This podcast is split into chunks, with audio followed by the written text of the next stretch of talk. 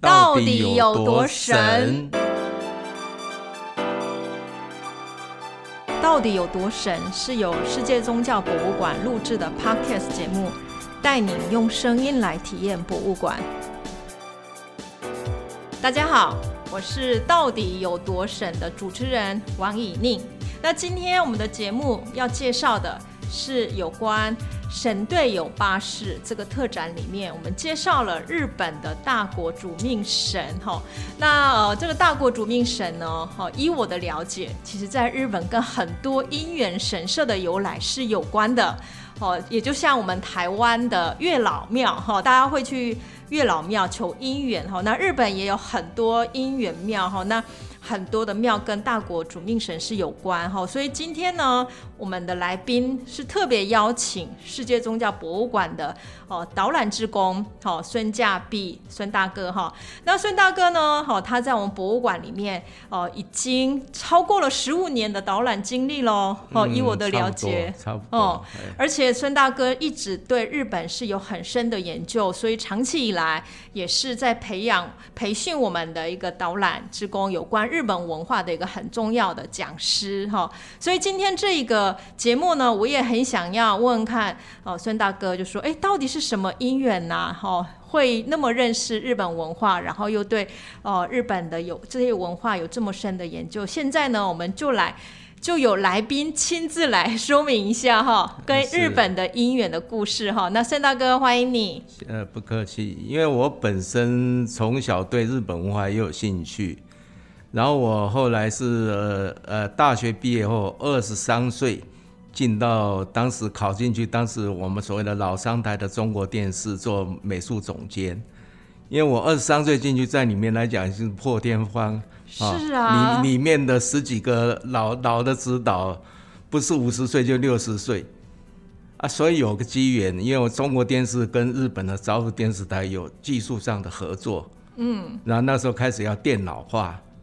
啊，然后准备我们派一组新闻部啦、节目部派一组五个人要去，呃，那朝日电视台实习去学习东西，啊，丢到我们节目部来呢，因为我们老一辈的可能就比较对电脑很排斥，啊，然后就搬进去比较好欺负啊，就直接把我推去日本，啊，所以我们就我开始就在日本那边经过两个礼拜的上课啊，跟他们的学员训练。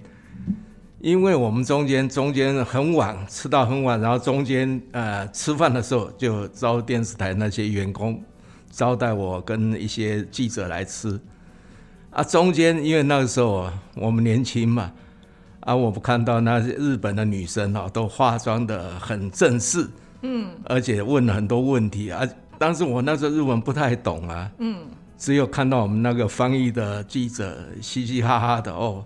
所以我回来一整个懊恼。哦，为什么懊恼？哎，啊，中间讲有趣的我也听不懂啊，对不对？就觉得啊，啊，变成开心什么呢？主角应该是我跟他们那些员工啊，结果好像变成日本的驻台的呃驻日本的记者啊。是。所以回来哈，就哎，我一定好好的学日文。然后我小孩子从小我就喜欢带呃，包括寒暑假都带小朋友出出国嘛。是。那唯一的出国就日本。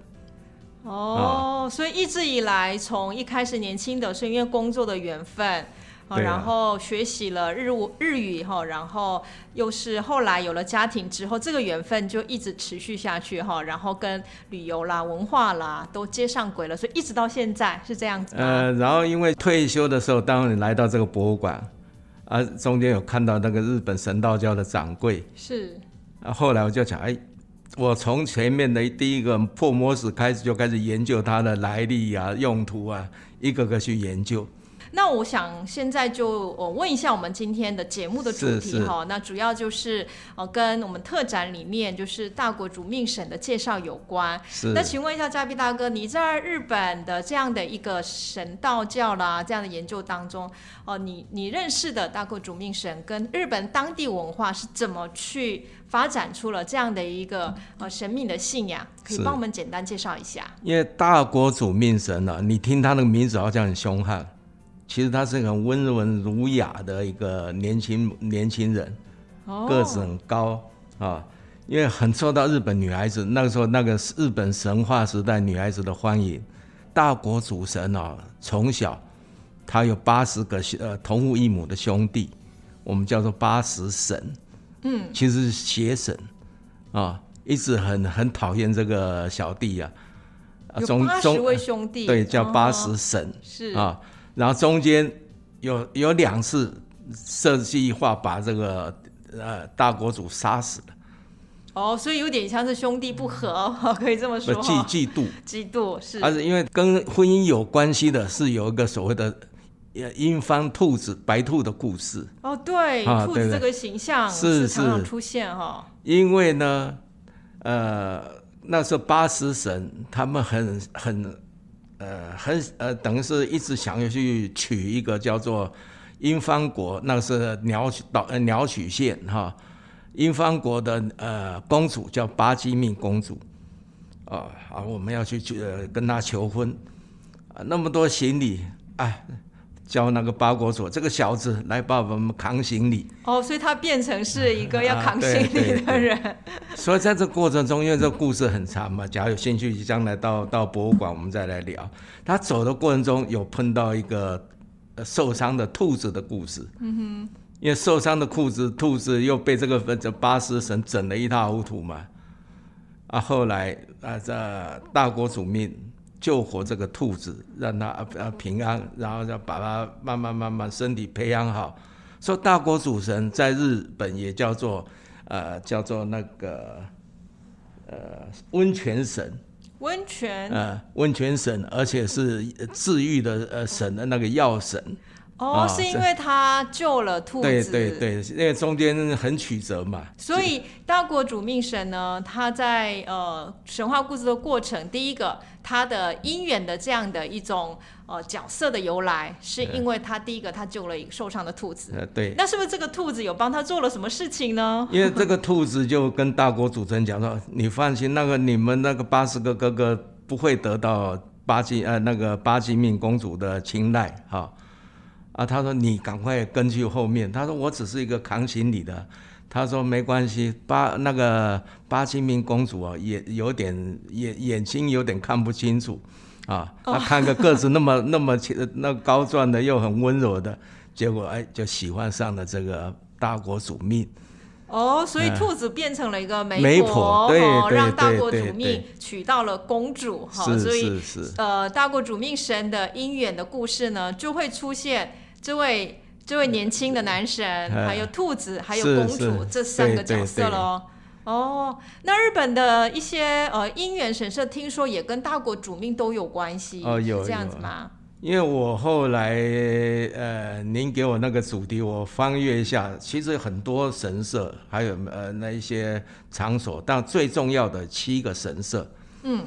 一般我们最了解就是呃那个出云大社哦，对，这个很有名哈。出云大社里面它的呃有关音乐有个特色，因为说每年在日本的农历十月，是呃那个在日本各地的神都要集合在出云大社大国主命这边，然后他们集合在这边是干什么呢？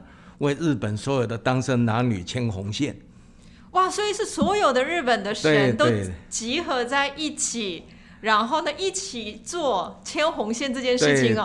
哇，这是神界的，是一个很大的一件事哎。对对对，年度大会哈。所以一般我们称日本农历十月在初音大社那边叫神有月。哦，神有月啊，其他地方就变成神无月。哦，其他神都不见 都不见了，都都集到出云大社。哦，是这样子。那那那个时候，那是不是所有的年轻男女想要有姻缘的人都会到出云大社去了呢？呃，几乎都会往出云大社跑。然后出云大社因为里面包括很多御守礼啊，什么都是有关日本的一些文创设计，都特别可爱。哦，那有没有需要特别购买什么东西啊？因为我知道日本刚才你讲的有很多神社的文创，甚至因为我有看过，其实有些人会带一些很可爱的兔子。我现在终于知道为什么兔子了。因为兔呃兔子是我们要在另外一个它那个另外一个神社了。嗯啊，所以因为呃出云神社它并呃并没有特别去强调这个呃大国主神跟这个阴方兔。反而这个丑呃特别丑呃那个呃强调那个英方兔跟兔子的哈，是在京都。哦，在京都有一个，我们知道有奈良有个春日神社，很多鹿的，对不对？哦，对，春日神社。它的周遭呢，不是有每个神社护照有很多姿色啊？你譬如说，你一世神光边边有一百二十五座宫啊，一百五。哦，对，它不是只有一个主宫，有很多其他的小宫在旁边。然后那个春日神社，它有个末社啊，就就叫叫叫做大国主神社。哦，它有附，它有另外一个小神社是大国主神社附近还有一个啥，叫做白兔神社。哦，专门就为兔子有了一个神社。哦，所以在那周遭你看到的一些雕像，不是兔子就是大国主神站在那里，一个兔子在它前面啊，这个这个味道。然后你对你像每个兔子的呃那个白兔神社周遭，每个兔子边边都有很多小石头。嗯，那个小石头就鼓励你要是因缘石，你要去收。哦，所以我要去兔子神社那边要去拿石头回家。对对，很多神社，而且啊石头拿太多，它特别有很好玩。呃，白兔神社边边有个大的鸟居，嗯，鸟居上面不是有平躺地方啊？对。啊，我讲，我要真的兴趣，我就把那个石头往上面丢，看能不能刚好掉在那个中间平躺的地方。也要刚好能够对呀对呀，在上面不能掉下来。对对呀，然后这你也得到姻缘。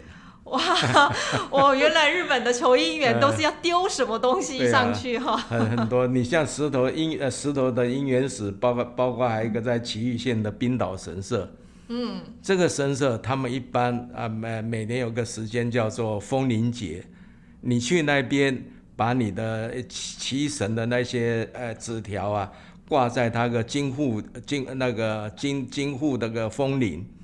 啊，风铃，风铃就挂着在吹啊，它就会有就挂上去跟风一样吹，也可以祈祷哈。嗯，然后呢，你讲没有时间啊，没关系，在的那个冰呃冰岛神社那边有很多那个他们的女巫，穿的红色的那些巫女哈，是，她会是每天会去收集石头，啊，收集石头一天准备二十包。二十包，你前面来的二十个人可以得到这个不要钱的纪念品。然后这个纪念品就像红线一样，是可以帮我们连接缘分因为这个石头有经过这些巫女加持，哦，啊，就跟我们这常常要什么加持的东西一样。哦，所以在日本，其实神社里面这些跟医院有关神社里面的石头有特别的能量哦，感觉像是这样。那会不会他们的石头都被捡走了，就没有剩下多少？应该不会吧？因为都每次去人家都有很多了。对，因为我看到日本神社特特别都会用很白很白的那种小石子的，对，然后放在白很白的意思就是说，呃，就有点跟我们的白雾沟一样。日本的穿的那个婚礼服装，因为他们认为说你呃你个，因为白色以前是死人穿的衣服，嗯，它表示你新娘你在娘家去死了，啊，你要回到到夫家去重生，啊，然后就呃你以前的那些颜色都没有，你要去感染夫家的颜色，所以白色在日本来讲是非常的神圣的哈，而且。也代表你要祭神，祭祭神一切都白色的，是，所以我们看到很多巫女也是会穿白色。所以，呃，加贝大哥意思就是说，哎，神社里面的一些白石头，还有像日本的新娘穿的白垢的衣服，白色这些祭神用白色了，好像代表了一种某一种生命的一种重生，有点像这样的意义哈。所以这样看的话，我们得到一个好姻缘，也代表我的生命的另外一个阶段的重生，可以这么说吗？呃，譬如说，很很多神社都，譬如说你刚我讲那个出呃出云大社。那么远哦，我哪有时间去？嗯，所以后来他们在出呃在东京东京有一个明神神社，就是完全从出云大社过来的分社。所以神明要出差到那边去吗？他就那边设立一个分社。嗯，所以你你那些呃青年的青年男女也可以去那边求姻缘。哇，所以神明的分身也到那边去了，对对对对，有点像分身的味道。哦，那不知道什么时候也可以到台湾来游历一下，我们在台湾也可以求哈，或者是跟我们的月老也可以这样交流一下。呃，对，因为他的神社太多，不过主要还是以大国主神跟他的太太巴基命公主为主。啊。对，因为我们像这一次特展里面呢、我们会放大国主命神，主要也是因为跟公主的婚姻关系。是是，然后因为中间他们为了在婚姻里面，其实经历了非常多的挑战，然后一起。就是怎么讲，两个人一起哈去面对哈，因为这样的关系，在大国主命神的这个展区，其实我们介绍的是世界各宗教的婚礼，是那主要是借由婚礼的介绍，也让大家认识一下，就是不同的文化怎么去理解结婚是两个人的对陌生人的结合哈。可是这过程绝对不会是从此过着幸福快乐的生活，对 不对？也会有很多的挑战跟困难。是的，那这个挑战跟困难，如何让两个人一起共同面对，就是结婚之后的一个智慧。是的，对，那我相信大国主命神的神话里面，包括呃跟公主之间的他们两个人的合作，应该也是可以带给我们很多的这方面的理解。是的，是的。哦，好，那嘉宾大哥，请问一下，有关刚才讲的，介绍了几个神社，很有趣哈、哦，就是他们要求姻缘呐、一定要拿什么东西哈、那你个人去日本那么久，对不对？甚至你还有一段时间常住在那里哈、那你自己或者是你身边有没有人讲过有关去神社办姻缘呐、然后又得到好好姻缘的这些故事呢？呃，这个跟我切身有关。哈然后 切身有关，因为我之前我小孩子这边大学毕业去日本念书嘛，嗯，日本念书就直接在日本工作了啊。啊，我每年每年我会跟我太太去看他嘛，嗯，啊，看看儿子。啊，有一次我们去浅草神社，啊，我这资料找找，哎，那附近有一个金户神社，嗯，今天的金户那个门户的户，它其实叫做招财猫神社。招财猫、啊哦，那不是跟财宝有关吗？招财猫，然后它里面记的是就是也也是那个大国主命他的一些子女啊哦什么，是。然后招财猫神社它的正社正进呃正门一进去就看到两只好大的招财猫，嗯。啊，然后里面呃很多一些呃各个设计啊都有一大堆的猫都在里面，它是日本数一数二的应援神社。哦，所以招财猫神社也会跟姻缘是有有对对关系的，对对，然后年年轻朋友比较时髦，都很喜欢去那边。然后我带了儿子去拜，后来呃后来呃这几年之间，居然我儿子娶了个日本媳妇。哦所以是在那一个神社拜完之后，哎，他认识了日本当地的女朋友，对对，然后现在已经结婚了。结婚了，是他们同公司的女孩子呃来倒追他的。哇，你这样一讲哦，我也好心动哦。应该赶快我们的那个疫情解除之后，哎，第一个任务就是要赶快飞去日本哈、然后去找你刚才讲的，譬如说。呃，农历的十月的时候的那出云那个出云大社，所有的神明都要集合在那里，然后为呃，就是年轻男女们哈、给他们去签缘分，哦，或者是刚才你这样有没时间你就直接在东京有个哦东京明神神社是它的分社哈。嗯是啊，它每个地区几乎都有这这一类的应援庙。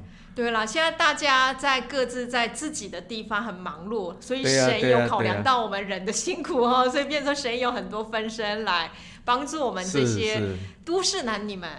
是啊，我觉得现在的我们的年轻男女们可能都很希望为自己可以找到一个好的缘分嘛，所以在台湾月老庙的信仰也有一直兴盛，对不对？哈，一直、哦呃向年轻族群发展的一个倾向。那这也反映了，就说，因为，我们现在在都市生活，能够认识人的机会也真的很少。社交圈太窄。是，所以我觉得，呃，有各种好的呃一些媒介，好、我们希望把我们的心愿祈求出来，是是，好、借由这些对神明的祈求，然后也把我们的心愿集合起来，好、然后让自己为新的缘分做一个准备。我觉得或许求姻缘的重要性可能是是在这里，哈、然后重要的可能也不是说哪一个神社或哪一个庙真的很很很神哈，重要的是说我们求姻缘的人自己的准备到底也有多少，这个好像也是很重要的哈。对，看每个人的心呐、主要一个心。是，对对我们的心的准备，还有呃，我们自己也有对婚姻这个概念，哦，也有一个成熟的态度哦，才能把我们有了好姻缘，才能让这个好姻缘持续下去，是的，是好，的，延续长长久久。是的，是的，是，那我们今天的节目呢，就是邀请我们博物馆的导览员，好、孙家碧大哥，哦，来分享了一下，就说，哎，到日本到底有哪一些哦跟姻缘求姻缘有关的神社，然后他们的特别的一些文化，还有这些文化最后其实也跟我们展览里面的大国主命神的神话是有关系的。好，那不过呢，台湾当然也有台湾的姻缘神，哈、就是月老。好，那我们之后的节目呢，也邀请大家认识一下月老信仰在台湾它所代表的意义。好，那今天的节目我们就到这边结束，也欢迎大家来参观。好，这一次我们八月十四号开展的省队友巴士，哦，相信大家来到我们的特展呢。好，不只是认识日本的大国主命神呢，我们是邀请了世界各个爱神，然后借由这些爱神所呃这些爱神的神话故事，然后从里面我们也可以引导我们去思考，那现代人的恋爱跟婚姻，我们所面对的呃困难挑战，好、到底我们要怎么去应对它？好好，那节目到这边结束，我们谢谢今天的来宾孙家碧大哥，那我们节目下一次再见喽，谢，谢大谢家，再见，拜拜，再见。